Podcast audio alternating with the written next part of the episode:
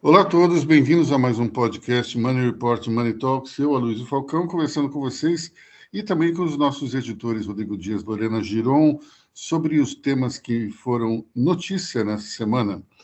A começar, talvez, pelo lucro da Petrobras, que foi um lucro recorde, e também provocou uma distribuição de dividendos no valor de 200 bilhões de reais esse recorde acabou é, se tornando alvo de uma polêmica, porque a presidente do PT, Gleisi Hoffmann, é, condenou é, aquilo que ela chamou de dividendos indecentes.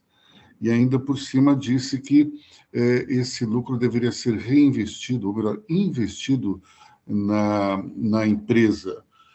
Depois, é, eu acho que ontem, se não me engano, o presidente Lula é, também entrou em apoio às declarações da presidente do PT e disse que, de fato, era hora de as empresas pensarem primeiro no país para depois pensar nos acionistas. Bem, é, esse tipo de, de mentalidade ela é demagógica e um tanto quanto antiquada, porque afinal de contas condenar o lucro e a remuneração dos acionistas é algo anticapitalista. Então nós temos aí logo de cara uma contradição. Nós temos um governo de orientação socialista dentro de um sistema capitalista. Isso pode ser muito complicado, porque, afinal de contas, se é, começarmos essa discussão de investimento versus remuneração de acionistas, é, não sei onde isso pode terminar, mas não vai terminar bem. É, as empresas elas têm, elas correm risco. Quem está por trás da, das empresas é justamente é um acionista e esse acionista ele tem que ser remunerado. É, eu não consigo entender como é que, em pleno século XXI, é, muitos anos depois da queda do Muro de Berlim, a gente ainda está discutindo isso: se tem que investir, não tem que investir. Se a empresa não investiu, é uma outra coisa, mas até onde eu saiba, é, tinha um plano de investimento, se não me engano, ficou 10% abaixo do plano é, colocado. Agora, se ela deu um lucro recorde, os acionistas têm que ser remunerados. Agora, tem gente que reclama que a Petrobras é a segunda maior distribuidora de dividendos. Olha, se isso é verdadeiro, então nós temos que imaginar o seguinte: é, é uma grande oportunidade para quem comprou ações da Petrobras, apesar de toda a confusão do ano passado, quando a inflação começou a, a dar sinais de descontrole. O, o então presidente Jair Bolsonaro vivia dizendo que a culpa era da Petrobras, que a Petrobras era incontrolável, que os combustíveis estão subindo quase todo dia. E, na verdade, se a gente tem uma paridade com o mercado internacional, não tem como você eh, dizer que, olha, eh, nós temos que manter um preço baixo para privilegiar a inflação. Vamos lembrar que uma das razões pelas quais o Brasil eh, contraiu uma dívida externa gigantesca nos anos 70 foi justamente porque o então presidente general Ernesto Geisel ele é, acabou orientando o seu ministro da Fazenda, que era Delfim Neto, a manter os preços da Petrobras sob controle. Enquanto isso se criava um rombo gigantesco, porque afinal de contas estava se subsidiando a gasolina e óleo diesel, e esse rumo foi coberto com empréstimos bancários contraídos junto a bancos internacionais. Então, quando você faz esse tipo de coisa, nunca dá certo, porque você cria um rombo e esse rombo tem que ser coberto. O presidente Lula, durante a campanha, disse que não entendia o porquê dessa paridade, afinal de contas, o, o Brasil era autossuficiente em petróleo. E, de fato, o Brasil produz petróleo suficiente para o consumo interno. Só que tem um detalhe que foi eh, esquecido de forma conveniente por Lula. o Brasil não tem capacidade de produzir derivados de petróleo para o seu consumo interno. Gasolina, óleo diesel e outros eh, materiais não são produzidos em quantidade suficiente para que as pessoas e as empresas consumam aqui. Então, para que a gente está discutindo isso? Se nós temos que importar gasolina e óleo diesel, a discussão acabou, pessoal. Se tem uma importação, a gente tem que manter uma paridade, simples assim. O mercado ele é desse jeito em todo o mundo, menos nos países em que é, não existe um, um, apego ao sistema capitalista. Um exemplo disso é a Venezuela, que é autossuficiente em, em absolutamente qualquer questão de petróleo, só que o consumo do país é ínfimo perto do, do Brasil. Então, é, não vamos nem entrar na discussão de que lá não é uma democracia ou não, porque isso é irrelevante nesse caso. Mas me surpreende muito o presidente da República e a presidente do partido do presidente da República ficarem nessa discussão demagógica e falando mal dos dividendos, isso, aquilo. Olha, absolutamente, é, uma discussão absolutamente inútil. E Fica pior ainda quando a gente imagina o seguinte: 29% desses dividendos vão para a União e 8% vão para o BNDES subsidiários. Então a gente está falando o seguinte: o governo ele, ele fica com a maior parte desses dividendos exatamente no momento em que o déficit público está dando mostras que pode não ser controlado e que o governo precisa de qualquer tipo de recursos então, vamos perguntar para o ministro Fernando Haddad o que ele acha de receber essa bolada em dividendos. Eu acho que ele deve estar soltando foguete, ao contrário do que faz uh, a presidente do PT, Gleisi Hoffmann. Aliás, esse fogo amigo está uma coisa complicada. É, eu li uma nota agora há pouco na sessão radar da Veja, dizendo que o problema da Gleisi com o Haddad é de cunho pessoal.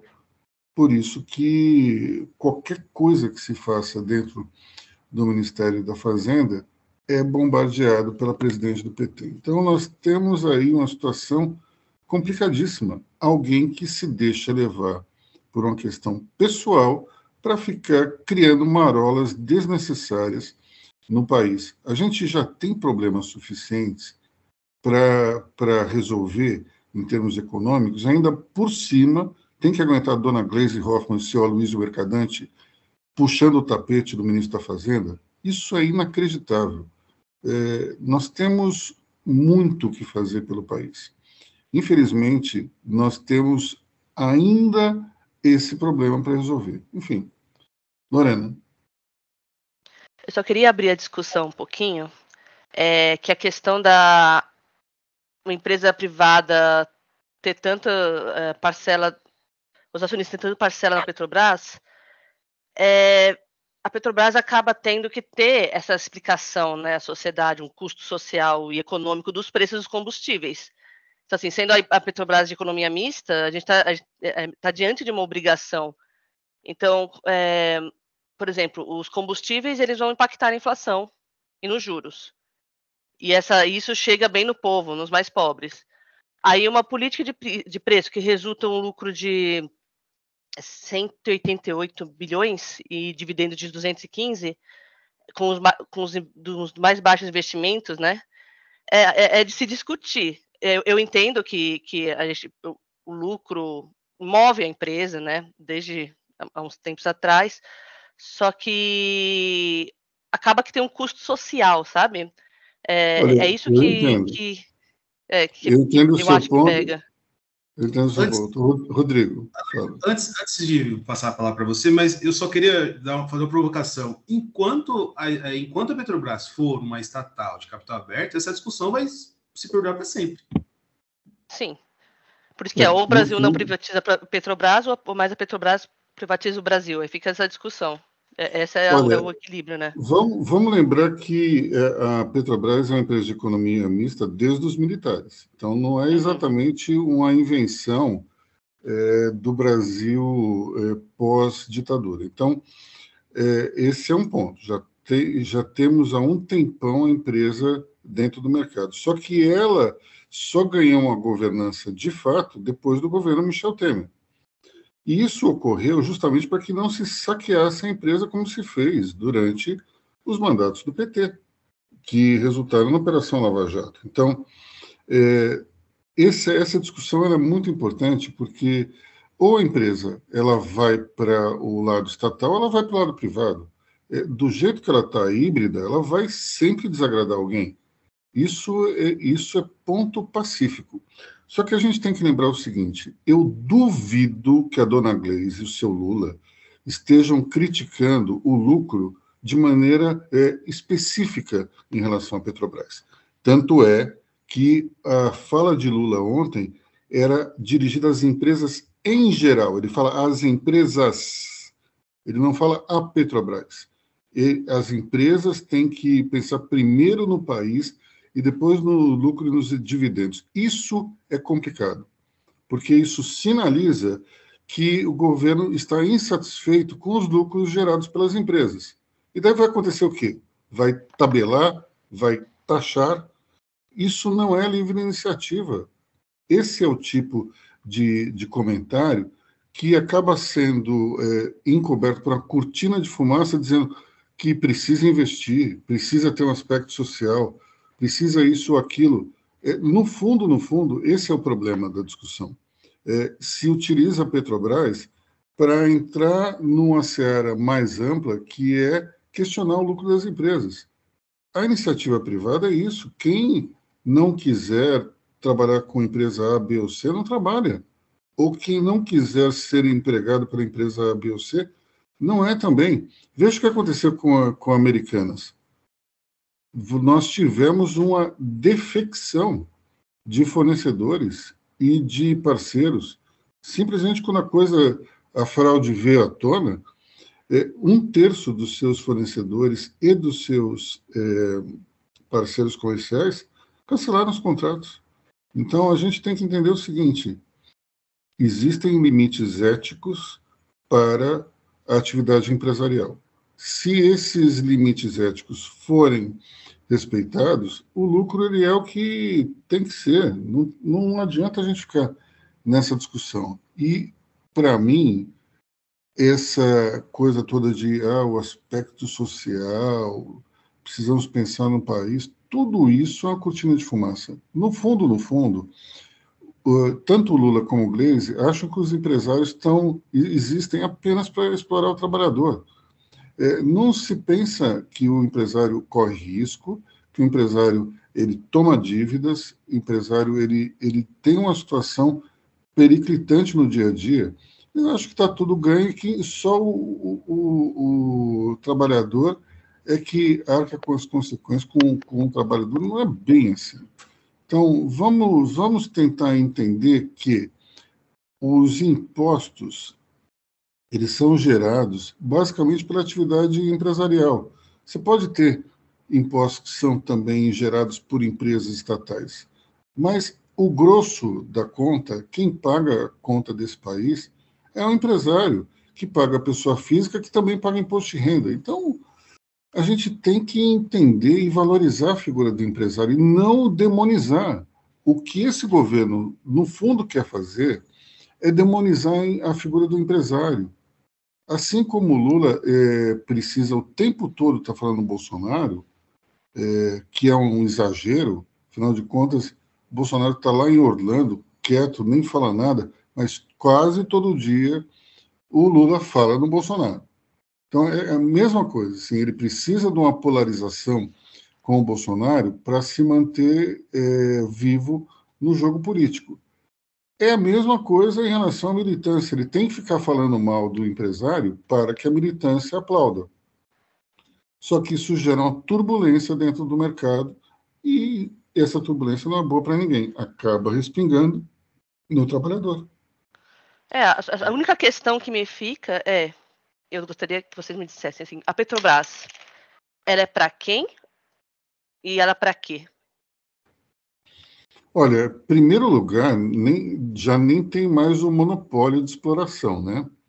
Mas na prática você tem monopólio de refino e de importação. Então fica meio complicado. Né? Ela já nasceu meio torta. Essa campanha o petróleo é nosso. Eu acho que só só teve monopólio é, petrolífero a países aqui da América Latina. Acho que a Pemex, a PDVSA, a IPF, a YF da Argentina, todas as, as empresas estatais monopolistas estão, estavam concentradas por aqui. Agora, nenhum monopólio é bom, pessoal. Por melhor que seja a empresa, por melhor que seja o quadro de, de colaboradores da empresa, como a Petrobras tem um, um, um grupo de engenheiros que é muito reputado no mercado, mas o monopólio faz mal. E na prática, a Petrobras continua um monopólio. Você tem uma ou outra empresa que atua, mas na prática, quem é que dá as cartas do mercado é a Petrobras. Então, é, isso não é bom para ninguém. É, se a empresa ela, ela é híbrida ainda por cima, aí a situação fica mais complicada. Se você privilegia a, a, o acionista, você desagrada o governo, ou o PT, no caso. Se você privilegia é, o, uma gestão federal, você prejudica o, o acionista. Então, a gente está no pior dos mundos. Sempre vai ter alguém reclamando. E se tiver, se for uma empresa estatal, totalmente, é o que é. Se for uma empresa totalmente privada, é o que é também. Ficar no meio do caminho é que é o problema.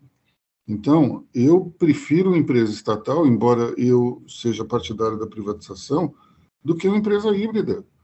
E prefiro uma empresa privatizada do que uma empresa híbrida também. Agora, é óbvio que a privatização vai gerar muito mais benefícios do que manter esse gigante estatal que é a Petrobras dentro dos quadros da União, né? Porque, até porque a União tem menos de 30% do capital total, só que ela tem do capital votante mais de 50% e por isso controla a companhia. Eu, por mim, eu venderia tudo, não ficaria nada.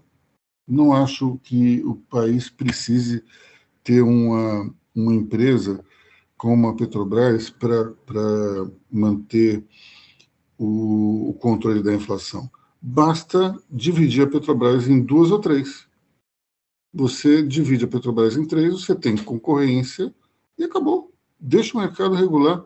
Eu nunca vi, é, pelo menos nos Estados Unidos, que tem várias empresas produtoras, algum tipo de acordo de cavaleiros de preço, porque um quer ganhar do outro. Então, divide a empresa em três, faz uma concorrência, faz é, é, que nem, por exemplo, fizeram nos Estados Unidos com as Baby Bells, quando, quando foram privatizar, ou melhor, foram desmembrar a companhia telefônica, eu acho que pode ser a mesma coisa por aqui. Divide a Petrobras em, em duas ou três empresas manda ver. Se a gente tiver concorrência, não vai ter problema com, com a inflação, porque você vai querer ganhar do outro, é simples assim. Não, não tem essa história de, ah, vamos combinar preço. No, no grande mercado, isso não acontece. Quem define, no final das contas, é o consumidor, né?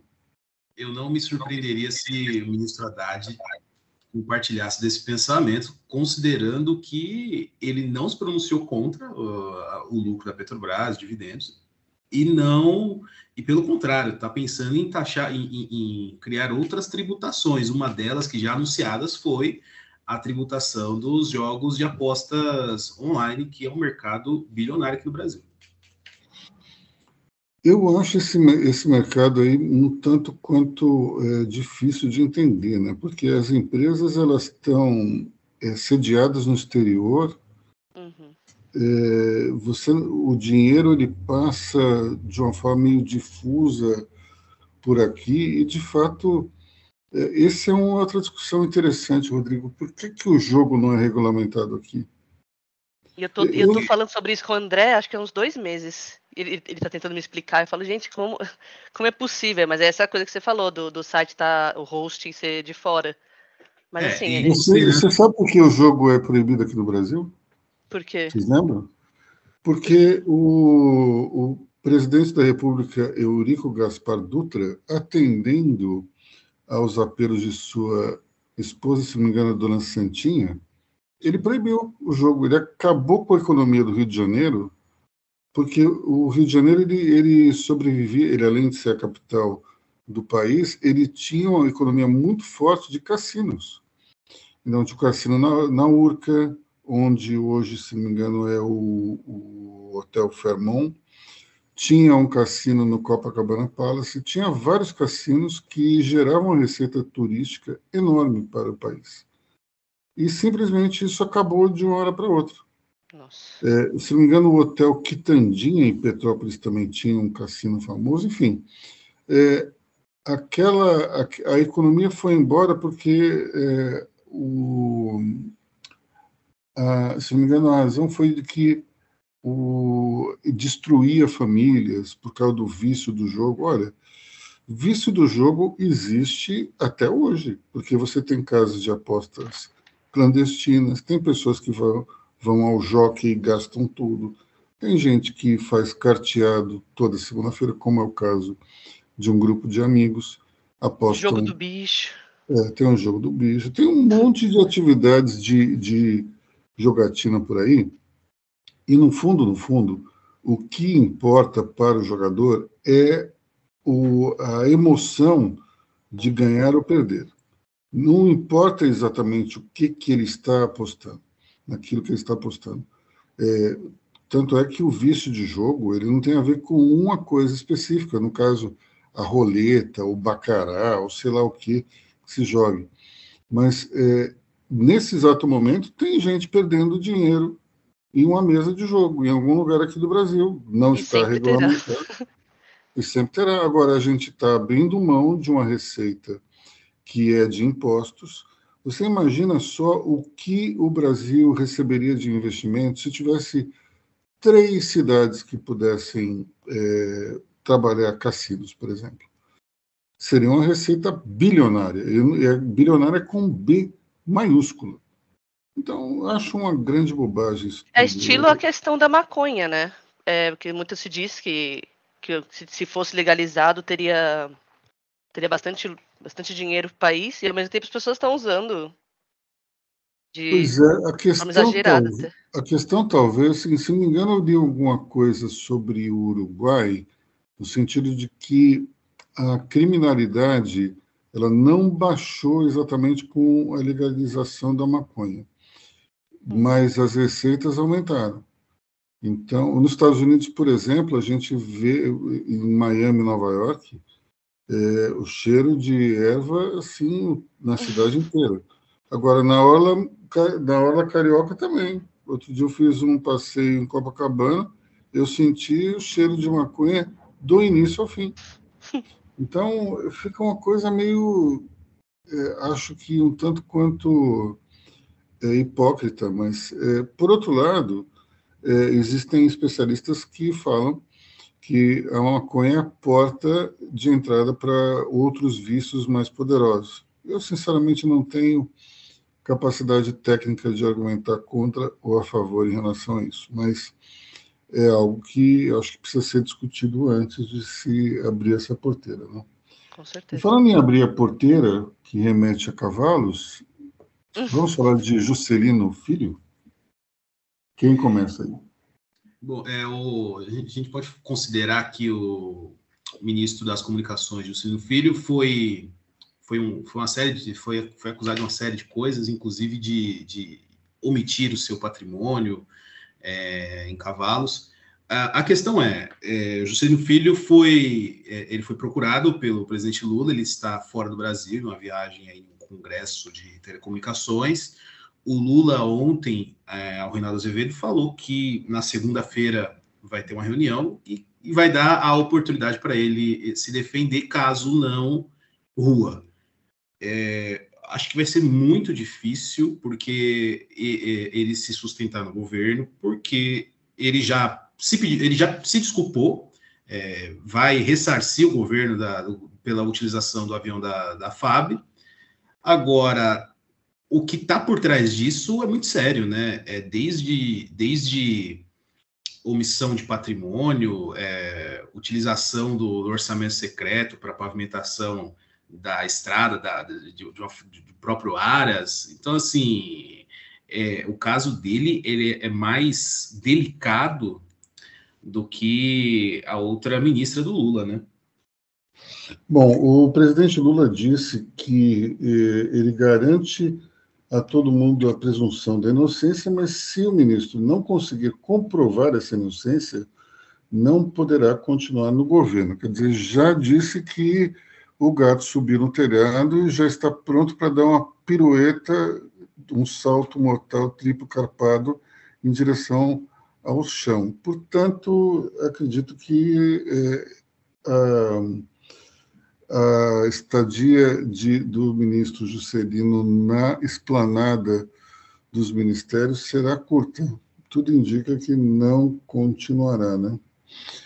Eu acredito é, que os políticos eles precisam eles precisam ter algum tipo de, sei lá, de lavagem cerebral, porque é impressionante como o comportamento desse povo se repete. Uhum. Você teve uma.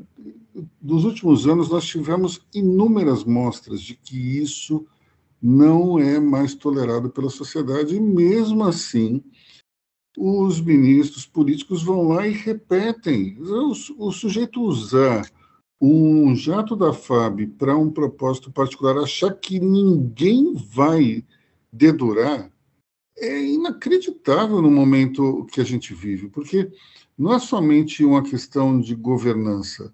As pessoas detêm um poder gigantesco na mão delas, que é o celular. Elas registram tudo. Você acha que ele achou? Que ele ia usar um jatinho da FAB, iria para um leilão particular, ninguém iria ficar sabendo? Isso é, um, isso é tão inacreditável que ou ele é um imbecil total e completo, ou então a sensação de impunidade é tão alta que a pessoa não raciocina. Ele falou que estava só desfrutando do seu tempo de folga. Sim. Pois é, mas com a aeronave do governo. Você... ok, né? Folga, sim, tranquila. Olha, eu acho, eu acho o seguinte, o, eu não, primeiro, eu acho que ministro deve ter mordomias, ministro deve ganhar bem e ministro deve ter tempo de folga. Agora, existem, precisa ter regra para isso. Uma das regras é você não pode requisitar um jatinho para algo particular. Isso é uma regra. Uhum. Então, se essa é a regra, você não pode simplesmente chegar lá e, olha, eu, eu, eu tenho uma emergência, preciso de um jatinho, e daí você vai para um leilão de cavalos. Pessoal, é imoral. É muito amadorismo, não consigo entender esse tipo de coisa. Não dá para entender. Não. Ah, Aloysio, é, eu queria só abrir um parênteses dessa entrevista para o Kennedy Alencar, do presidente Lula. É, ele falou uma coisa interessante, é, ele foi questionado sobre a indicação de Cristiano Zanin pra, para o STF, e o Lula teceu muitos elogios pro, pro, pro Cristiano Zanin e sinalizou que é possível sim que agrada o nome dele é, e tudo mais. E, e mais, falou até a questão da, da, da, da PGR, que ele não considera mais viável obedecer aquela lista tríplice, né? É, só, só uma consideração, é, eu acho muito antirrepublicano, digamos assim, é, você sinalizar indicação do seu advogado particular, né? Ainda mais em um processo dessa natureza que ele sofreu. Então, para ficar no radar aí, que é uma coisa bem é, delicada. Eu também acho que não é nada republicano, mas é, acredito que não é exatamente assim que o presidente pensa. É, eu, sabe, eu conheço pessoalmente Cristiano Zanin, já tive com ele umas três vezes. Ao contrário da antipatia generalizada que, que se tem por ele, é, eu acho que ele é um sujeito inteligente e bem preparado. Só que isso não, não, essas características não são suficientes para você ser um ministro do STF, né? Além de inteligente e bem preparado, você não pode ter uma relação tão próxima assim com o presidente. Assim, e é uma relação fortíssima. Ele defendeu o presidente em vários processos é, e, enfim, acho que não deveria ser escolhido para ser o, o, o, o, substituto de Lewandowski. E acho também que no Senado seria vai ser complicado é, aprovar esse nome. Vai ser muito fácil, não. Enfim. É, vamos falar da pesquisa de São Paulo, deixando como último assunto a história lá de Caxias do Sul. É, bom, é, pesquisa do Instituto Paraná, né? Do Instituto Paraná mostra que Guilherme Boulos lidera a corrida pela Prefeitura de São Paulo, cuja eleição é no ano que vem. Boulos tem 26%, se não me engano, e José Luiz da Atena tem 24. Bom, primeiro, ninguém mais acredita que o da Atena vai ser candidato a alguma coisa, né? porque depois de anos ensaiando que vai, não vai, vai, não vai, parece que ele utiliza uma possível candidatura para tentar arrumar um, um aumento lá na, na, TV Bandeirantes. Não é possível. Então, esse negócio tá, já está ridículo. Então, eu duvido que ele vá ser candidato. Então, se a gente não tem da Atena, é, nós temos ali abaixo da lista mais três candidatos. O Rodrigo Garcia com 8%, se não me engano, e, e próximo nós temos o prefeito eh, Ricardo Nunes e também o ex-ministro Ricardo Salles. Tem um detalhe importantíssimo nisso tudo, que é o seguinte: 60% dos eleitores de São Paulo não sabem o nome do prefeito. E, se não me engano, 2% acham que o prefeito é outro que não o Ricardo Nunes. Então, nós temos aí quase dois terços do eleitorado sem saber quem é o prefeito de São Paulo, pessoal. Isso é uma coisa de louco, porque, afinal de contas, é, as pessoas votaram Bruno Covas, que infelizmente morreu muito cedo. E assumiu o cargo um político absolutamente desconhecido e obscuro, que é o prefeito de São Paulo há um ano e meio. E ninguém lembra o nome desse cara. Isso é impressionante. Isso mostra que ele era um político obscuro antes e continua sendo um político obscuro agora. Isso quer dizer que ele não vai ganhar a eleição? Não necessariamente. Temos um exemplo ali no, no passado que foi Gilberto Kassab. Gilberto Kassab assumiu depois da renúncia de José Serra e ele foi reeleito.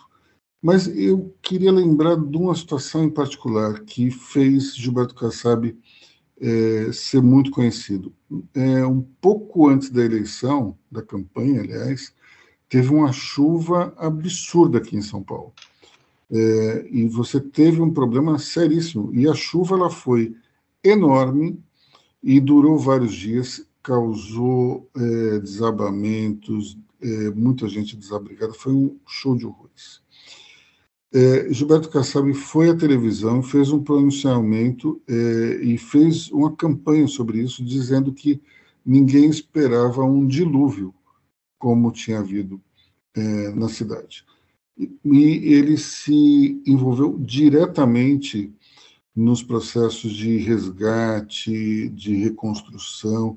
Então, isso tudo trouxe para ele um capital político que ele não tinha e um reconhecimento da população. Então, dentro dessa situação, ele foi ao segundo turno com Marcos Suplicy e ganhou de 60% a 40%. Portanto, é, não dá para dizer que o Ricardo Nunes está fora do, do, do baralho, mas também não consigo enxergá-lo como um candidato muito forte. Em relação à campanha de São Paulo, sempre lembro é, do fator imponderável. Afinal de contas, eh, se a gente eh, pegar uma manchete do jornal Folha de São Paulo de dezembro de 2015, nós veremos uma matéria feita em cima de uma pesquisa do Datafolha, cujo título é o seguinte: Prefeitura de São Paulo ficará entre Datena e Russomano. Bom, Celso Russomano é outro candidato eterno à Prefeitura de São Paulo e nunca ganhou. Agora, Datena não concorreu, Russomano teve uma votação ridícula. Quem ganhou foi João Dória, no primeiro turno. Então, nós temos sempre que imaginar que há um fator de um fator surpresa dentro dessa eleição. Até porque é, o centro e a direita não vão votar em bolos. Portanto, se não votar em bolos, vão ficar com outro candidato. Acho que Ricardo Salles não é exatamente o melhor nome para derrotar Boulos, porque ele, nós vamos ter de novo uma polarização, e o nome de Ricardo Salles é bastante rejeitado no centro. Então, nós vamos ter uma, uma posição aí direita-esquerda, conforme eh, a gente continuar aí a, a campanha, provavelmente o centro pode se abster, ou então ficar ao lado de Bolos, que é uma loucura, é, mas acontece nas melhores famílias. Aconteceu, por exemplo, na eleição de 2022, o centro ficou dividido, a maioria do centro ficou para o lado do Lula, que ganhou com a margem ínfima de 2%. O eleitorado de São Paulo capital, ele tem um grupo de esquerda forte, tem um eleitorado jovem também. E Boulos conseguiu, na última eleição para prefeito, trabalhar bem esse eleitorado, é, com um discurso voltado para a diversidade, para a inclusão, é, falando de minorias, falando muito é, do amor livre. Ele usou um, um discurso que era perfeito para a população jovem. E, evidentemente, não tocou em invasões, não falou de economia, enfim, Falando em invasão, só para fechar esse parênteses eleição de São Paulo, nessa semana o Boulos soltou um vídeo no qual ele condenava é, um, uma situação na qual os sem terra invadiram a fazenda e foram expulsos de lá, segundo ele, por milicianos e jagunços. Aí eu gostaria de convidar a reflexão os nossos ouvintes e os meus caros colegas aqui. Vem cá, é a mesma coisa que o assaltante reclamar do assaltado que reagiu e impediu um assalto. Afinal de contas, se você teve uma invasão, é natural que o invadido reaja. Isso, isso acontece, ainda mais no interior. E essa conversa de que, de que o MST só invade fazendas improdutivas caiu por terra nessa semana também porque eles invadiram propriedades da Suzano que são de reflorestamento. Então, essa história de que, ah, não, nós estamos apenas entrando em, em áreas improdutivas, isso não é verdade. Então, vamos lá, pessoal. Vamos finalizar é, falando do, do ocorrido em Caxias do Sul. Vamos escolher a, a, uni, a única pessoa aqui que tem um sangue gaúcho para contar para a gente o que aconteceu. Que nessas horas dá uma vergonha. É, a gente teve a questão né, dos 200 trabalhadores baianos encontrados em situação análoga à escravidão. Foi Bento Gonçalves, na verdade, foi pertinho de, de Caxias, que é uma cidade super bonita, super tranquila, você nem imagina que vai ter uma coisa dessa. E essa população foi encontrada, e, e a, aí os, os, responsáveis, que são a, é a, empresa terceirizada pela Aurora, pela Salton, quem mais mesmo? Tem mais um. Bom, Miolo, talvez? Isso.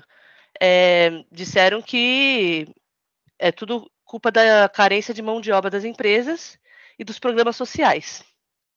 Eles disseram a culpa, que. A culpa é do Bolsa Família, então? Então, basicamente o que foi dito é que se não faltasse gente para trabalhar, porque está em casa encostada por causa do Bolsa Família, não teria que escravizar ninguém. É quase isso que eles quiseram dizer. É Garibaldi, é o, a empresa, lembrei. Então, assim, é, é, só existe trabalho escravo porque o Bolsa Família tira a vontade das pessoas de trabalhar por livre e espontânea vontade. Essa é a minha leitura da nota deles, né? E aí, no meio disso, tivemos o nosso querido vereador de Caxias, né? Que é da terra de minha família. Sandro Fantinel. Isso. É, Caxias, terra essa que eu amo, só que o povo complicado, viu?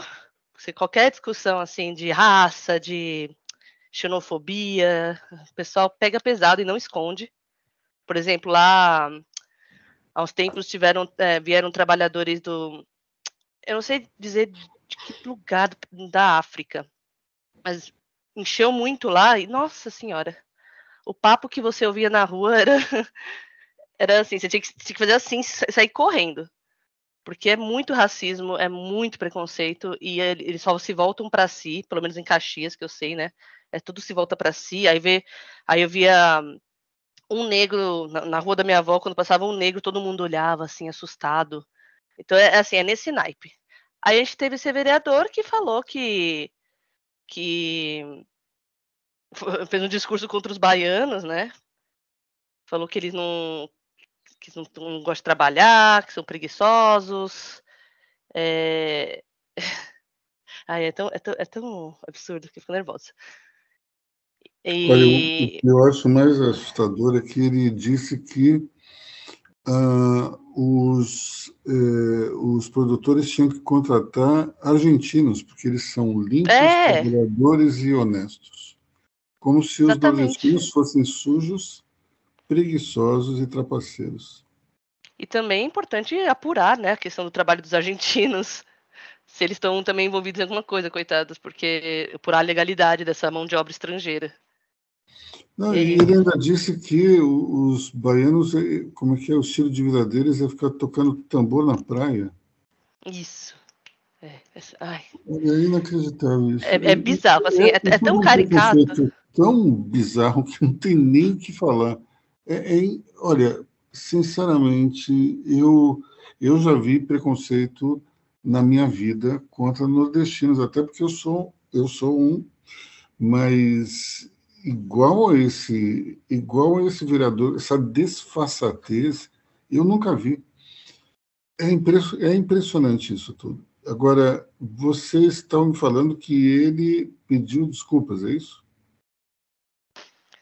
Quer falar, Rodrigo? Eu falo, porque é incrível. Foi um pedido de desculpa à base de choro é, e a base de, e, e, foi na minha Lá na Bahia, a gente fala que ele estava batendo pandeiro, né? Lendo um papel com a mão tremendo. A verdade é que nem ele acreditou, nem ele acreditava na, na, na, na desculpa que ele estava lendo ali na hora, né? É, ele foi expulso do partido dele, do, do partido dele e agora patriota, do patriotas, né? Ele te, vai, vai, ele vai enfrentar aí um processo na comissão de ética da Câmara, mas é, mesmo o pedido de desculpa não vai apagar o que ele fez, e assim, ninguém acreditou, e a gente teve aquele dado, né, que 99% da, do, das reações ao, ao vídeo dele foi foi é, foi contra, foi, foi, foi de forma repugnante ao que ele disse. Então, assim, ele conseguiu unir o Brasil. Bom, essa eu acho que é a única boa notícia desse caso, né? Porque você é, é um show de horrores tão grande que não tem exatamente onde você se, se apegar ao, ao que seria positivo, mas pelo menos a reação de condenação ao que esse Sandro Fantinel disse é, é fabulosa. É, isso é, mostra é um tema bem, é um tema bem é, complicado falar de cancelamento, política de cancelamento da internet, mas para esse caso foi muito eficaz, né? É, e, e, pelas estatísticas aí, esses 99% mostram que é uma visão é, que veio para ficar. Essa, o combate ao preconceito, eu acho que ele não é mais só algo que pode, pode ser encaixado como algo de esquerda, mas é algo que foi abraçado pela população de maneira geral, e é assim que deve ser. Eu acredito que tem algumas é, bandeiras que aqui no Brasil ficaram estigmatizadas como sendo de esquerda, mas que deveriam ser, na verdade, é, abrangentes a todo mundo. É, essa questão da homofobia, por exemplo, ou do preconceito racial, ou então da xenofobia, isso tudo faz parte de é, de um escopo no qual é um ser humano julgando o outro por, por coisas que são absolutamente ridículas. Então, nós temos, eu acho que, que um lado bom disso tudo, que é essa reação negativa, esse cancelamento. Isso mostra que as pessoas elas têm uma, têm uma visão diferente. É, se não me engano, a, a, a, atriz Regina Duarte ela compartilhou o vídeo do, do vereador Fantinel. E no mesmo dia ela veio a público para pedir desculpas, é, dizendo que ela estava errada. E Regina Duarte, ela é meio que uma espécie de, de catalisador daquela direita mais radical. E se ela voltou atrás é porque, de fato, ela percebeu que ela estava sozinha, praticamente, defendendo. Ela esse... deu uma de tia do Zap. Oi? ela deu uma de tia do Zap. Ela compartilhou e depois falou que não tinha assistido o vídeo, pediu desculpa e apagou. Pois é, é isso é um problema. Eu tenho uma pergunta né? sobre o cancelamento que vocês estão falando. O, político facilmente é cancelado, né? Só que as empresas? E as empresas responsáveis pela, situação análoga de escravidão vão ser canceladas? Porque a gente já teve várias situações. A Zara, a Zara teve isso e, ixi, até hoje todos os amigos meus de esquerda compram lá. Inclusive que se fala, né, tanto que luta contra isso. Mas uh, e agora? A Aurora, Salton, que a Aurora, por exemplo, vivia na minha casa. Eu só tomava Aurora, agora a gente vai banir isso daqui. Mas qual que vai ser a reação geral, vocês acham, a longo prazo? Eu acho que no longo prazo Primeiro, como diria Keynes, no longo prazo todos estaremos mortos, né? Mas, mas no longo prazo isso vai se perder. Você falou dos seus amigos de esquerda que, que compram na Zara. Eu tenho amigos de direita que juraram de pé junto que nunca pisariam no restaurante da Helena Riso. E hoje estão frequentando o Manioca e o Mani. Eu não sei se vocês lembram, mas na campanha de 2018, ela postou uma foto ali com o dedo do meio estendido para a candidatura de Jair Bolsonaro. Então, o pessoal de direita caiu matando, diz que alguns amigos meus disseram nunca mais eu piso nesse lugar. Alguns disseram e nunca tinham pisado, portanto não conta. Mas aqueles que, que frequentavam, depois de um tempo, meu amigo, vida Volta. que segue. Voltar. É. Então eu acho, eu acho que na prática as pessoas acabam tendo um, esse tipo de, de comportamento. Eu, eu vou falar uma, um, vou compartilhar aqui uma, uma experiência minha. Eu, eu fui uma vez, é, pedi, eu pedi uma, alguma coisa num, num desses aplicativos de entrega de comida e deu errado. E daí eu jurei para mim mesmo que eu nunca mais iria pedir. Aí um dia minha filha usou o meu celular, pediu, aí depois ela pediu de novo, depois eu acabei pedindo, esqueci o que eu tinha jurado para mim mesmo. eu todo dia com a minha dieta. No coração, né? Então, como é que é? Eu todo dia com a minha dieta.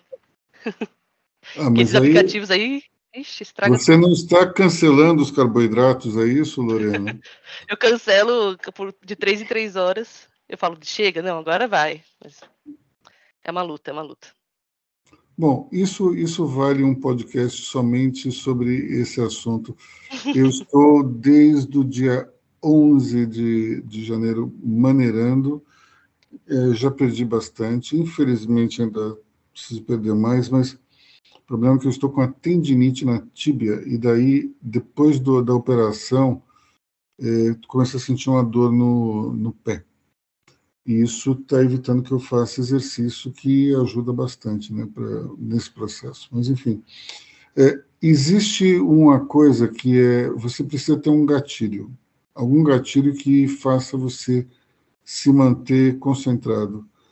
E eu, por enquanto, estou, é, não sei até quando ficarei. Minha meta é ficar assim até maio, vamos ver se de fato eu conseguirei.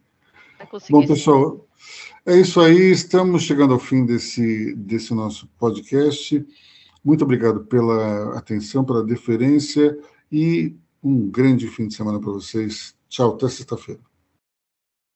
Um ótimo fim de semana a todos e até a próxima. Obrigada, ouvintes. Bom fim de semana e até semana que vem.